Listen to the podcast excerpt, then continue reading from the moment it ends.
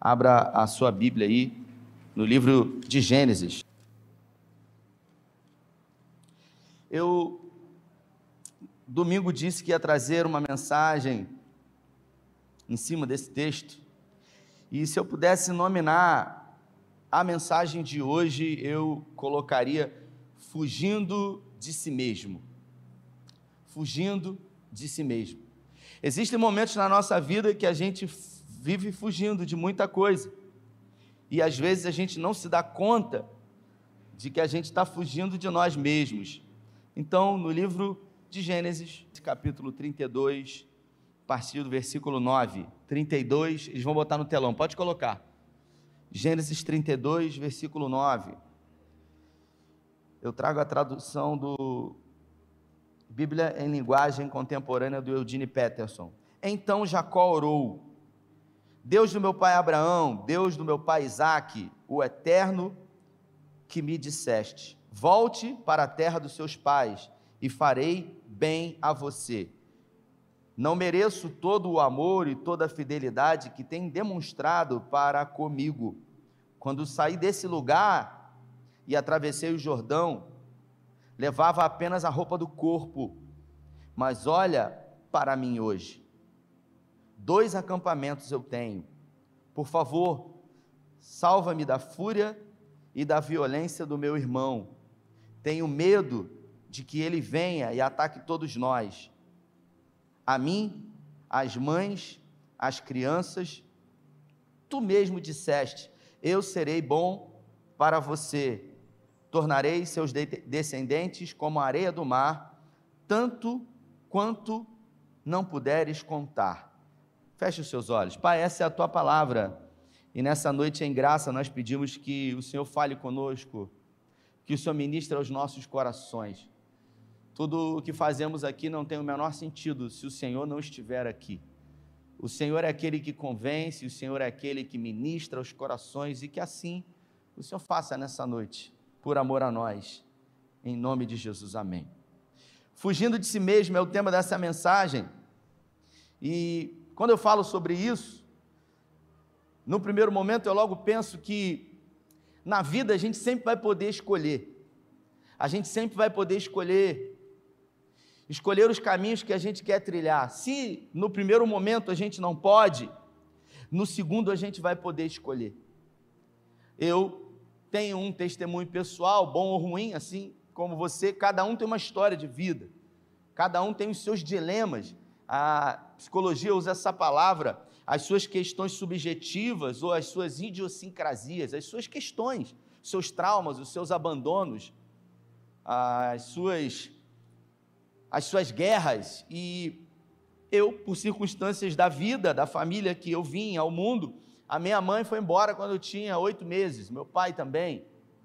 E quando eles foram embora e eu tinha oito meses de idade, eu não pude escolher, porque uma criança de oito meses não escolhe ser abandonada pelos seus pais.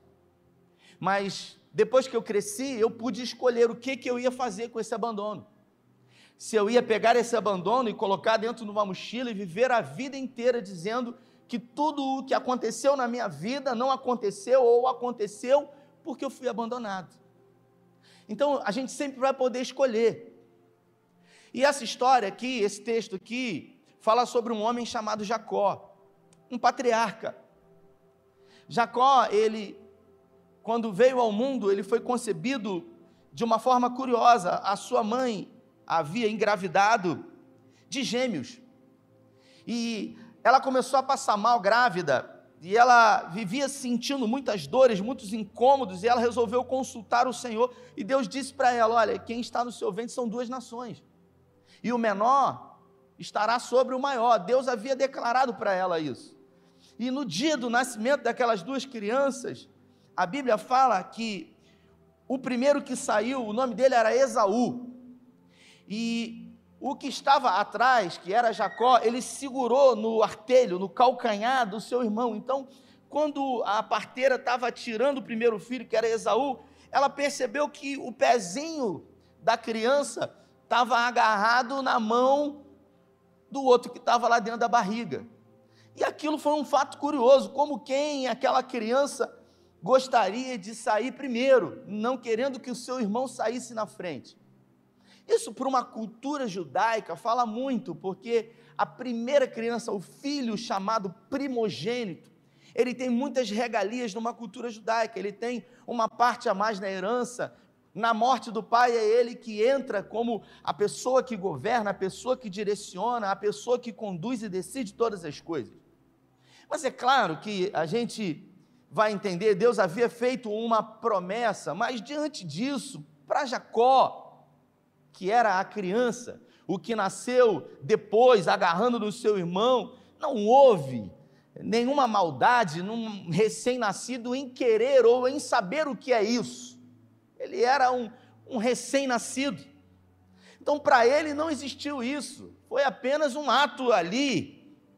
Deus poderia ter produzido isso, não se sabe. O fato é que para Jacó, isso não fez a menor diferença, mas o seu pai, quando viu aquilo, colocou um nome nele: Jacó. E Jacó quer dizer usurpador, enganador. E o pai colocou exatamente esse nome porque ele quis usurpar aquilo que era do irmão, ele quis enganar o irmão.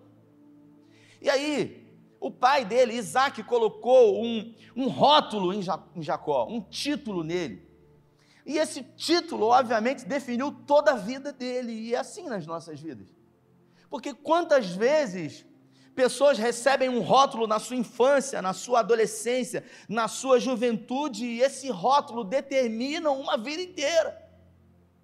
Quantas vezes a gente escuta de alguém quando a gente é no, jovem que a gente não vai prestar para nada na vida? Você nunca vai prestar para nada. Eu tenho um, um amigo pastor que é, na juventude ele fez tanta besteira e o pai dele colocou o nome dele no filho. E um dia, quando diante uh, de tantas decepções para o pai, o pai olhou nos olhos dele e disse para ele: Maldita a hora que eu coloquei o meu nome em você. E até o dia de hoje ele lembra disso. Que o pai um dia disse para ele: Maldita a hora que eu coloquei o meu nome em você. Palavras que marcam a nossa vida, palavras que são tatuadas na nossa alma, sabe? Que ecoam diante de anos palavras que a gente ouviu quando a gente era criança. Hoje a gente é adulto, tem filhos, vive uma vida independente, mas ainda assim essas palavras elas ecoam dentro de nós. Elas nos marcaram. Meninas que foram chamadas de vagabunda, porque logo que ficou mocinha, começou a ter algum relacionamento e o pai ou a mãe, diante de traumas que viveram ali no ímpeto, falaram aquela palavra. Eu lembro de uma história, de um testemunho de um grande pastor no Brasil que chamou a sua filha de, de prostituta. E aquela menina, ela, quando cresceu, se transformou numa prostituta que ficava se relacionando em postos de gasolina com caminhoneiros. Como uma palavra de alguém que representa muito para mim para você, tem o poder de marcar. Jacó ele passou a ser chamado de usurpador, de enganador. E logo que ele cresceu, a história foi apresentada para ele e diziam para ele frequentemente: Olha, quando você nasceu, você queria passar a perna no seu irmão. Olha, quando você nasceu, tudo que você queria. É... E isso começou a ser colocado diante dele até o ponto em que ele. Ele acreditou, porque tem um ditado que diz que a mentira, quando ela é contada muitas vezes, ela não se torna verdade mas você pode passar a acreditar nela. E Jacó passou a acreditar nisso, que ele era, que ele era um enganador, que ele era um usurpador. E uma vez que ele já era, ele poderia assumir a sua posição. Mas se você conhecer a história realmente desse texto, você vai ver que a sua mãe era muito mais perversa do que ele. Jacó cresceu e um dia ele, de tanto ouvir do seu pai, da sua mãe, dos é, empregados da casa do seu pai, que ele queria e desejava o direito de nascer primeiro que o seu irmão. Um dia o seu irmão chega em casa com muita fome, e Jacó, que era um excelente cozinheiro, masterchef, ele estava lá preparando uma, uma comida, um, uma espécie de guisado vermelho, uma sopa vermelha, e quando Esaú, seu irmão, chegou e sentiu o cheiro daquela comida, falou: Hum, eu estou morrendo de fome. Aí ele falou para ele: pô, por que você não me dá um prato aí, um pouco de, desse, desse seu guisado aí, dessa comida vermelha? E ele falou: não, não. Só se você trocar comigo pelo direito de primogenitura, de irmão mais velho. Se você trocar comigo, Esaú não queria saber de nada. Esaú não ligava para essas coisas, porque Esaú foi aquele filho que ficou um pouco de lado diante dessa história. A evidência sempre foi para Jacó o suplantador, o usurpador, o enganador. E Esaú? Esaú não, ele é um caçador, ele vive mais fora. Jacó não, vivia na, na barra da saia da mãe, participando das conversas ali de casa, das mulheres, ele era pacato. Aquele filho que só fica no celular, não joga bola. E a Bíblia fala que ele chega para o seu irmão e diz para ele: se você trocar, eu te dou. E o irmão falou para ele: que, que adianta? Direito de primogenitura estou morrendo de fome aqui. E ele falou: vamos trocar. Não, então vamos selar essa palavra. Foi selado e ele comeu. E a vida seguiu. Até o dia que a Bíblia fala que o seu pai, Isaac, já se encontrava velho, cego.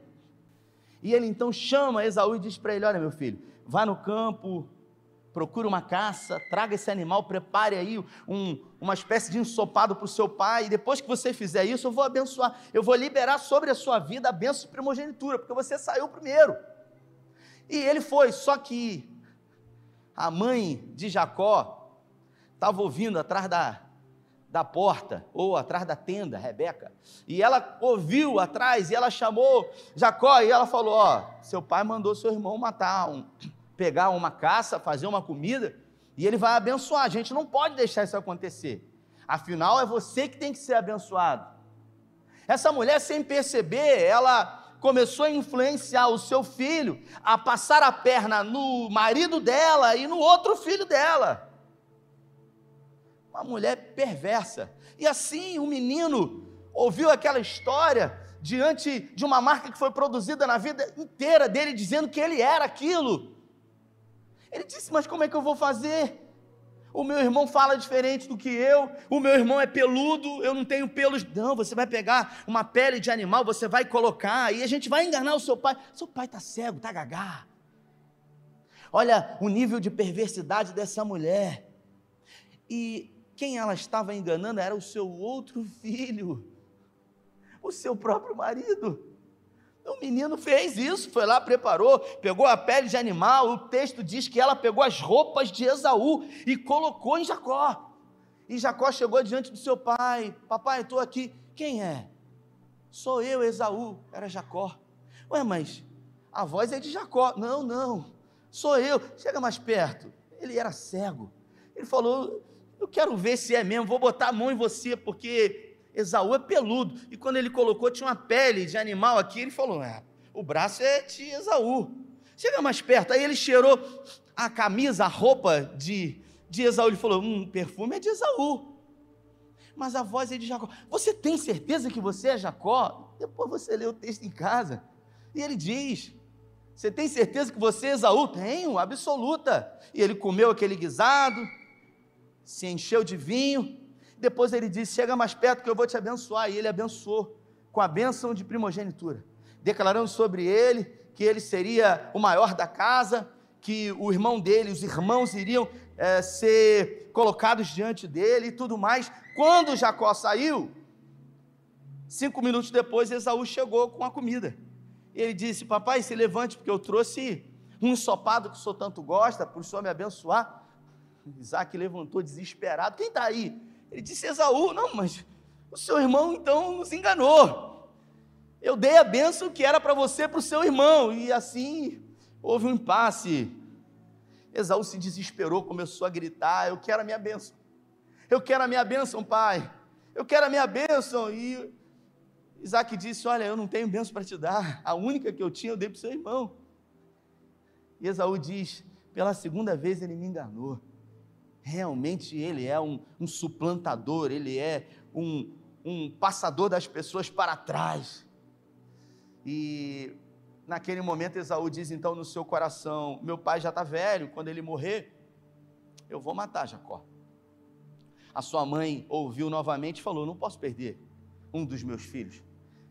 Reuniu com, com Isaac e disse: Olha, a gente tem que mandar Jacó para Padan Aram para as terras do meu irmão Labão, e lá ele vai poder casar com uma das filhas do meu irmão Labão, constituir família. E a Bíblia fala que eles se despediram de Jacó. Aquilo que Jacó mais desejava na vida, que era a bênção de primogenitura, ele recebeu como uma oração. Mas ele perdeu muito porque saiu muito caro para ele. Ele perdeu o convívio dos últimos anos com a sua mãe, que ele muito amava. Ele perdeu o convívio do seu pai. Ele perdeu o convívio com o seu irmão. Ele perdeu toda a herança que o pai dele, que era milionário, deixou. O irmão ficou com tudo e ele saiu com a roupa do corpo em direção a Padã Arã, até que ele começa a atravessar o deserto e ele chega num lugar com medo, sozinho, sem conhecer Deus. Ele dorme naquele lugar, ele tem um sonho, uma escada, o Senhor, os anjos subindo e descendo, e quando o Senhor fala com ele ali, dizendo: Eu sou o Deus do seu pai, eu sou o Deus do seu avô, e eu serei com você. Ninguém vai resistir a você. Eu vou abençoar quem abençoar você, eu vou amaldiçoar quem amaldiçoar você, eu serei com você todos os dias da sua vida. E ele acordou e ele disse: verdadeiramente Deus está nesse tá, estava nesse lugar o tempo todo e eu não havia percebido. Ele pega uma pedra e ele coloca ela em pé, ele derrama azeite e ele chama aquele lugar de Betel. Repita comigo, Betel. Betel quer dizer casa de Deus. Ele pegou aquele lugar que ele se sentia com medo, sozinho, e ele chamou aquele lugar de Betel, um lugar de segurança, um lugar onde Deus havia falado com ele.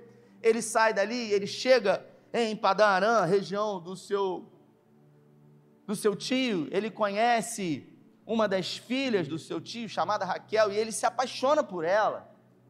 Então ele começa a trabalhar na casa do tio, e o tio já era rico, tinha muitos animais, era pastor de ovelhas, e o tio diz para ele: Poxa, você é meu sobrinho, mas não pode trabalhar de graça. Vamos combinar aqui um acordo. E ele falou: Eu quero casar com Raquel. E o tio falou: Pô, mas você não tem dinheiro. Uma cultura judaica você tem que pagar o dote. E ele falou: Eu estou disposto a trabalhar sete anos por Raquel. Pensa, irmãos. Fabão, pensa você trabalhar sete anos por alguém. Você trabalhar sete anos na sua, da sua vida para você pagar para casar com alguém. Quem aqui, não vou perguntar, porque se tiver o um casal aí, a gente vai dar problema. Tem gente que vai mentir, vai levantar a mão, pagaria mais, aquela coisa toda. Mas a verdade é que o seu Marco Coelho prega uma mensagem que ele diz: quanto vale quem você ama? Quanto vale quem você ama? Jacó esteve disposto a pagar sete anos da sua vida. O que ele recebia era comida e teto, mais nada. E ele trabalhou por sete anos para seu sogro. E na lua de mel, Raquel era mais nova, tinha uma irmã mais velha chamada Lia. Na lua de mel, Labão pegou, deu vinho para ele, na cerimônia do casamento, na recepção, bebe esse vinho aqui, meu genro. E embebedou ele, botou ele num quarto com a irmã mais velha. Lia, ela era feia, Raquel, ela era formosa. E aí ele foi para a lua de mel, ele comprou o gato, mas levou a lebre, né? Aquela história, essa, é esse o ditado? E quando ele acordou no outro dia com dor de cabeça, uma ressaca terrível, que ele olhou para o lado, tomou aquele susto.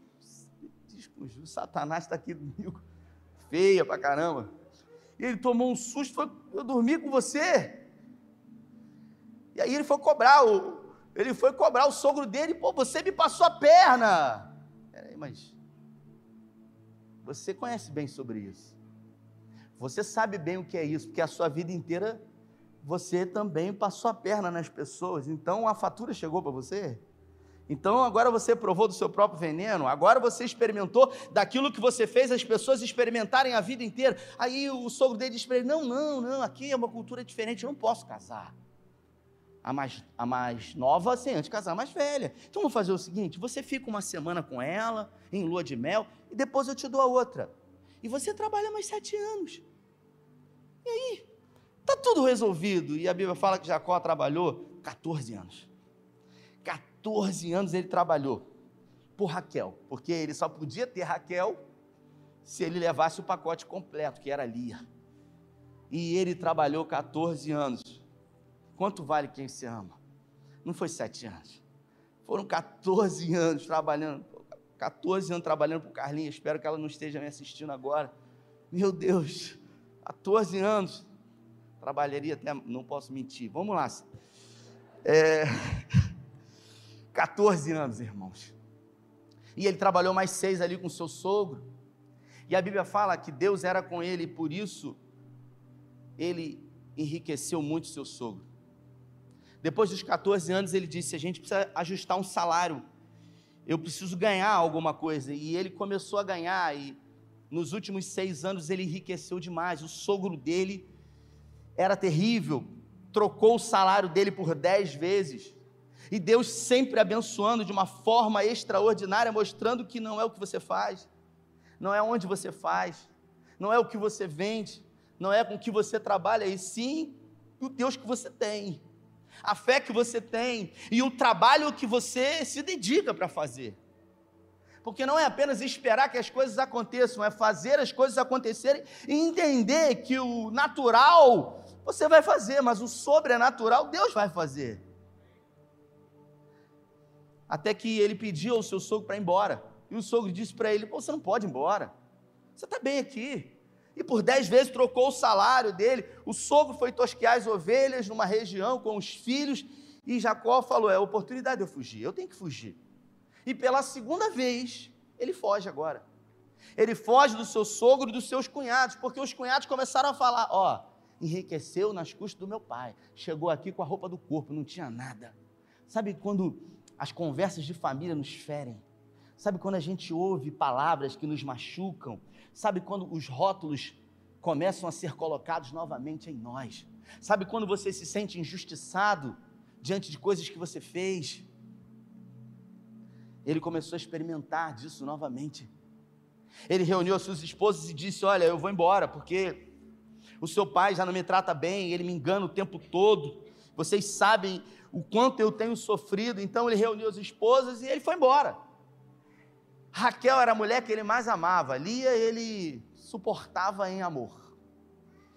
Raquel então pegou os, as imagens de escultura do seu pai e levou junto com ela, e ele fugiu. Quando ele estava três dias já em direção ao retorno para onde o seu pai, a sua mãe, no deserto de Gerá, haviam enviado ele para Padã Arã, Labão descobre, vai em direção a ele, e sete dias depois eles se encontram. Só que na noite que antecedeu o encontro, Labão dormiu e Deus se apresentou a Labão dizendo para ele: Olha, eu sou o Deus da vida dele. Cuidado com o que você vai falar para ele. Porque se você falar alguma coisa para ele que possa me desagradar ou prejudicar ele, você vai se ver comigo.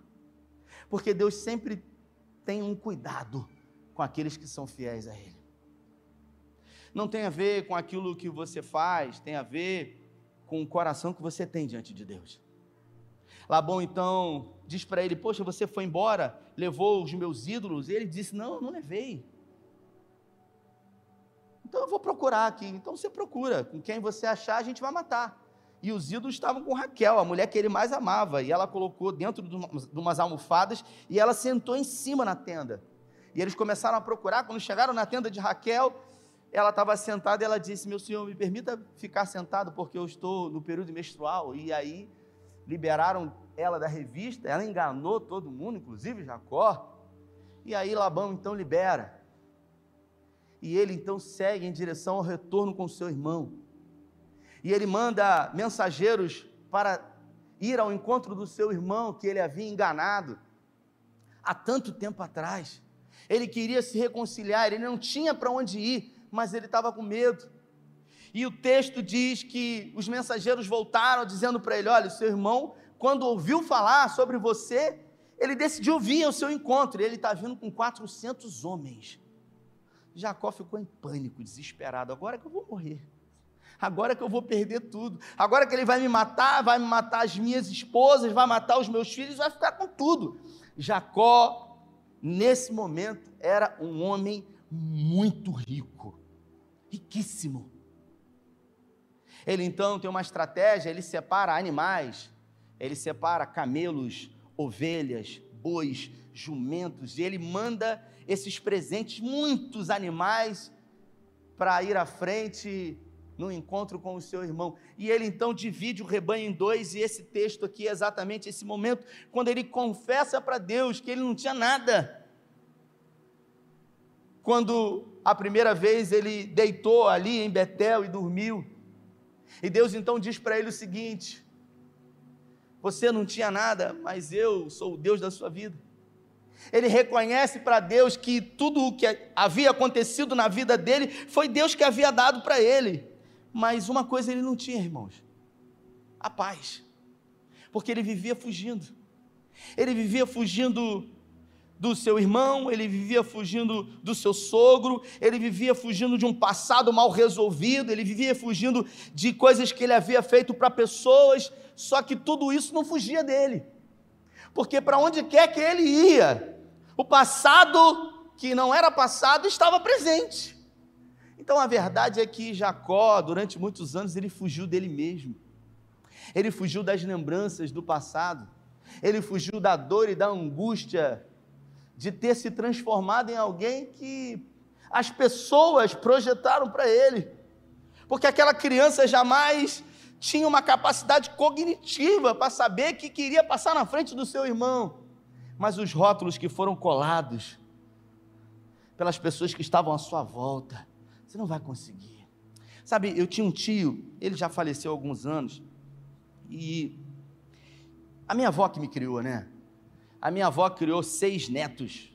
Os filhos, eu acho que não foram muito bem criados, porque deixaram todos lá. A minha família é vitimada por insucessos matrimoniais, divórcios, adultérios. E eu fui criado ali, né, como, como filho, sem chamar de mãe. E eu tinha um tio que era casado com uma irmã da minha mãe, que dizia para mim, quando eu era bem pequeno, eu me lembro que eu tinha sete anos, oito anos, ele dizia assim para mim: o dia que a sua avó morrer, e ele falava um palavrão, você tá. Ele dizia assim: o dia que a sua avó morrer, porque você só tem ela. E ela já era velha, já, ela hoje está com 96 anos. Está lá em cima de uma cama. Hoje fui lá, dei comida para ela. Não me conhece, usa fraldas. Se bota sentada, fica sentada. Tem que escorar. Não fica em pé, não anda, não fala. Mas tem o seu valor. Cuidou de mim. Cuidou de mim quando eu não sabia nem quem eu era. E aquele tio, ele dizia para mim: o dia que a sua avó foi embora, você está perdido.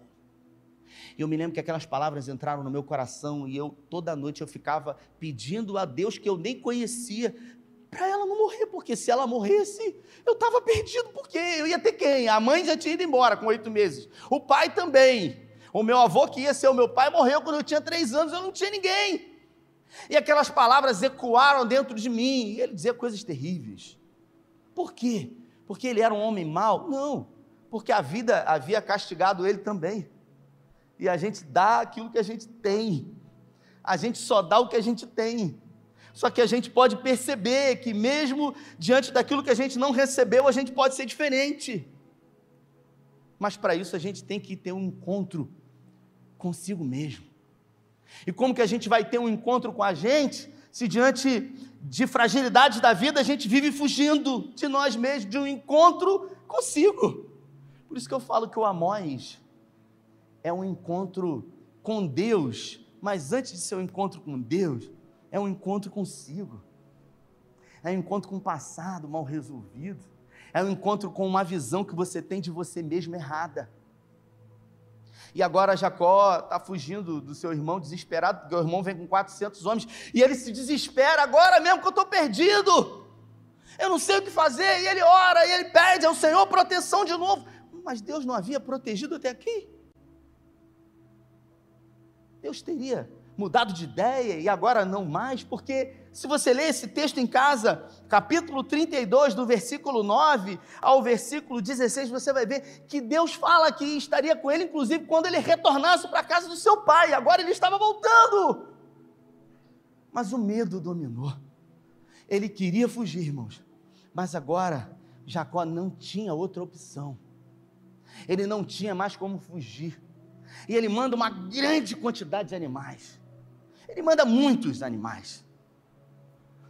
E aí, quando o irmão vem, ele se prostra sete vezes em sinal de, sabe, de rendição, em sinal de reconhecendo a autoridade do irmão. E o irmão provavelmente veio montado num camelo com 400 homens. O irmão desce daquele camelo e vem abraçar ele, dizendo para ele: Ô oh, Jacó, meu irmão! Porque no coração de Esaú nunca existiu nada. O que existiu foi um episódio momentâneo de alguém que passou a perna, mas Esaú conseguiu superar. Esaú conseguiu ressignificar aquele momento de dificuldade. Jacó não. Jacó viveu fugindo e Esaú ele herdou toda a fortuna do pai. Esaú viveu os últimos dias de vida do pai e da mãe. E agora ele disse: Para de bobagem, você é meu irmão. E quem é esse pessoal todo está com você? São os meus filhos. São os meus animais. Deus tem me prosperado, ele disse. Deus tem feito coisas grandes na minha vida. Mas Jacó não disse isso, eu quero acrescentar. Mas Deus não tem tirado essa dor de dentro de mim, de viver fugindo de tudo e de todos. Porque isso não é Deus que vai tirar. Isso, na verdade, ele já tirou na cruz. A gente é que carrega um peso que já foi tirado de nós, que já foi pago na cruz do Calvário. É como quem é como alguém que, que tinha uma dívida cara que não poderia pagar e alguém foi lá e pagou e ainda assim você se sente culpado. É aquela palavra, sabe, Karina, de gratidão. Gratidão. Um dia eu estava em Nova Friburgo, a gente estava tomando café lá na Superpão, eu estava com dois pastores.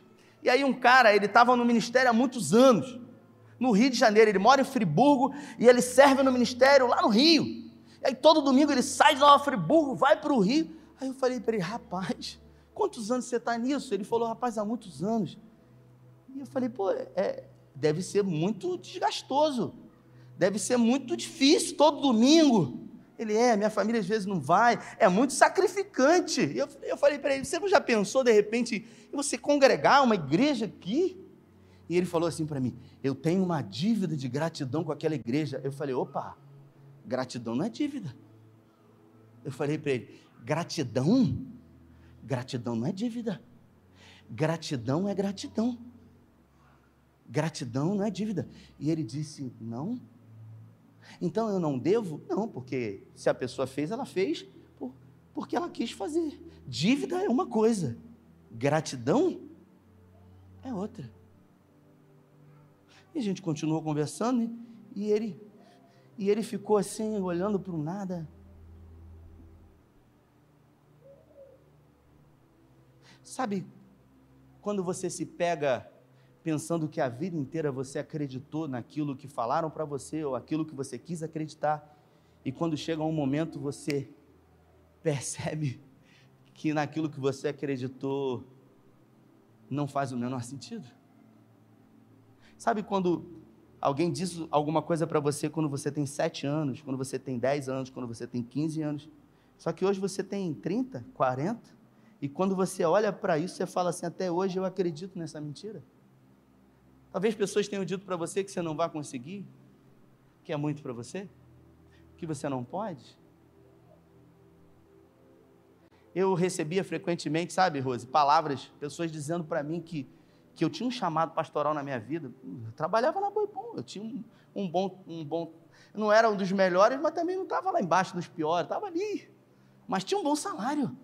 E as pessoas falavam assim: Deus tem um plano na sua vida. E eu falava assim: pô, todo mundo fala isso. E eu não forcei barra, eu só fiquei no caminho. Em algum momento, aquilo que Deus prometeu, Ele cumpriu. E aquilo que eu acreditava que era impossível, se tornou possível. Por quê?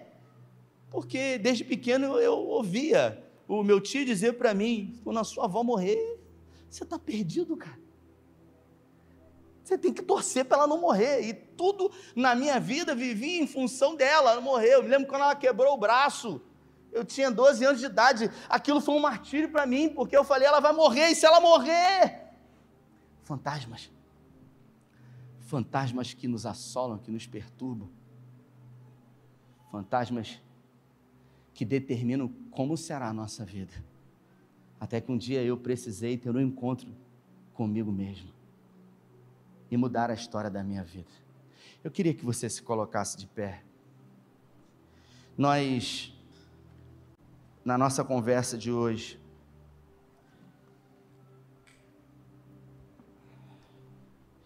nós falamos de um homem chamado chamado Jacó.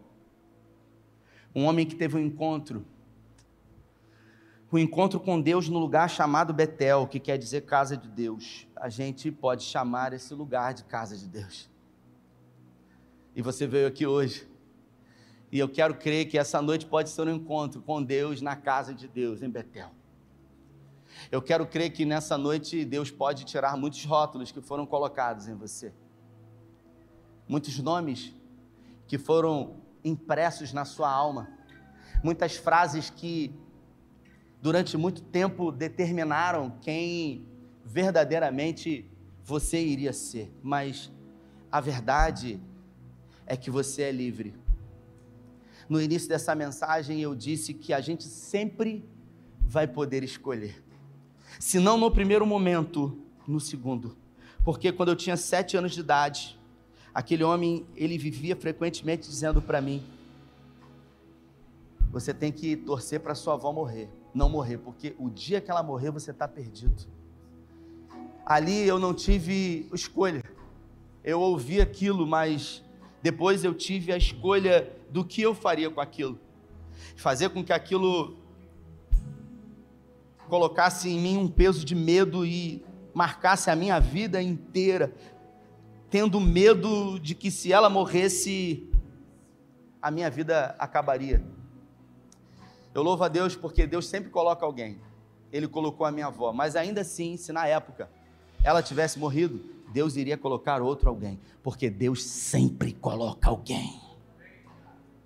Deus sempre coloca alguém para cuidar, mesmo quando a mãe vai embora, mesmo quando o pai abandona. Deus nunca nos abandonou. Eu queria, nós vamos orar, mas eu queria que você olhasse para mim aqui nós não somos aquilo que as pessoas acham que nós somos. Você não é aquilo que as pessoas acham que você é. Você não é aquilo que você acha que Deus pensa sobre você. Você não é aquilo que você gostaria de ser, e eu também não. A gente é aquilo que a gente acredita. Eu pergunto para você, no que você tem acreditado? no que você decidiu, porque você sempre vai poder escolher, você sempre vai poder decidir, no que você escolheu decidir sobre você. Ontem eu estava numa live e aí eu saí e eu fui no, no na farmácia comprar uh, leite para o meu filho, e aí era, uh, acho que era 11 horas da noite, e eu estava na farmácia, e quando chegou no caixa, eu estava no caixa pagando, e tinha uma pessoa do lado, não sei nem se está aqui o irmão, um irmão, ele estava do lado, eu, eu não, não, conheço, não conheço, é muita gente, irmão, na igreja. E aí eu estava ali pagando e ele falou, Pastor Rafael, estava de máscara. Pastor Rafael, aí eu falei, ô querido, tudo bem? Ele, tudo bem. Aí ele falou assim, estranho, tá aqui do seu lado, tão de perto. Aí eu falei, estranho como? Ele falou, poxa, eu só te vejo de longe lá na igreja e ver você pessoalmente aqui. Sabe, o ego chega em flores. Eu sou, eu sou famoso agora. Eu sou importante. Eu vou decidir acreditar nisso? Posso. Cheguei em casa e falei para minha esposa: agora eu sou famoso. Porque até as pessoas na rua, quando me veem, você vai acreditar no que você decide acreditar. Cheguei em casa e falei: Carla, uma pessoa do meu lado falou: Poxa, estranho. E eu falei: É mole. E ela falou: Caramba, né? Curioso isso. E aí, o que, que você vai fazer com isso? Você vai deixar isso inflar o seu ego e agora eu sou importante porque as pessoas. Vai mudar o quê? Muita coisa. Porque você vai ser, não é o que as pessoas pensam, em sim aquilo que você acredita ser. E eu pergunto para você, diante de coisas que você ouviu, de coisas que aconteceram, no que você acredita? No que você decide ser? Ah, que eu não vou conseguir, que a minha vida que as circunstâncias,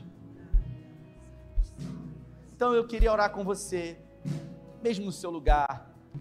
Essa mensagem falou com você, essa mensagem alcançou o seu coração em graça. Eu não vou chamar na frente, não vou chamar ninguém aqui na frente hoje. Mas eu creio que se Deus colocou essa palavra no meu coração, é porque Ele trouxe pessoas aqui para serem curadas. Para serem curadas de rótulos que foram dados a elas e que elas acreditaram nisso durante muitos anos mesmo isso sendo uma mentira. E eu quero crer com toda a minha força que, assim como naquela conversa em Nova Friburgo, na padaria, que eu falei para aquele homem: gratidão não é dívida. Ele me manda mensagem até hoje.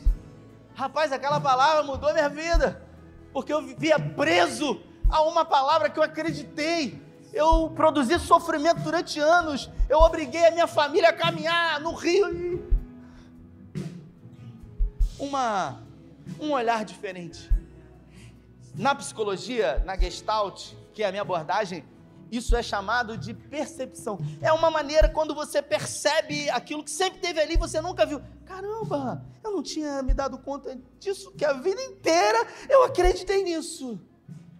Então, se essa mensagem falou com você, mesmo no seu lugar, é em sinal de rendição, porque quando a gente ergue as mãos aos céus, a gente se mostra rendido para Ele. Se falou com você, levante suas mãos, eu vou orar com você, mesmo no seu lugar. Se foi com você que o Espírito Santo falou, Espírito Santo de Deus, o meu amigo, eu quero pedir em nome de Jesus que o Senhor ministre nos nossos corações todo rótulo que um dia foi colocado, toda palavra que um dia foi dita, tudo aquilo que foi plantado dentro do nosso coração, que distorceu o nosso ser, que fez com que acreditássemos em coisas irreais diante de uma vida que poderíamos ter que foi deformada, coisas que nos machucaram, coisas que nos feriram, que nos fizeram trilhar caminhos e produzir sofrimento também a terceiros, no nome de Jesus. Que o Senhor traga a luz, a verdade diante disso. Nós repreendemos no nome de Jesus toda deformidade de si mesmo. Nós hoje fechamos os nossos olhos, porque quando fechamos os nossos olhos, olhamos para dentro de nós. Nós queremos olhar para dentro e ter um encontro consigo mesmo. E olhar, Senhor, para a vida que podemos em Ti, porque todas as promessas que foram liberadas para Abraão, elas nos alcançaram, porque o Senhor disse que em Ti, Abraão, serão benditas todas as famílias da terra nós somos abençoados, nós somos benditos. E se porventura não temos conseguido viver uma vida com abundância de vida, é porque não temos percebido que tudo o que precisamos já está disponível, já foi liberado na cruz, conquistado. Pai, nós oramos, toda mente, todo coração ansioso, preocupado, angustiado, que o teu Espírito Santo libere um bálsamo nessa noite. Que o Senhor libere um óleo fresco, uma graça transformadora, capaz de curar, capaz de transformar, para viver uma nova vida em Ti. Nós declaramos um novo ciclo se iniciando hoje em vidas aqui, em nome do Pai, em nome do Filho e em nome do Espírito Santo de Deus. Se você recebe, aplauda Ele.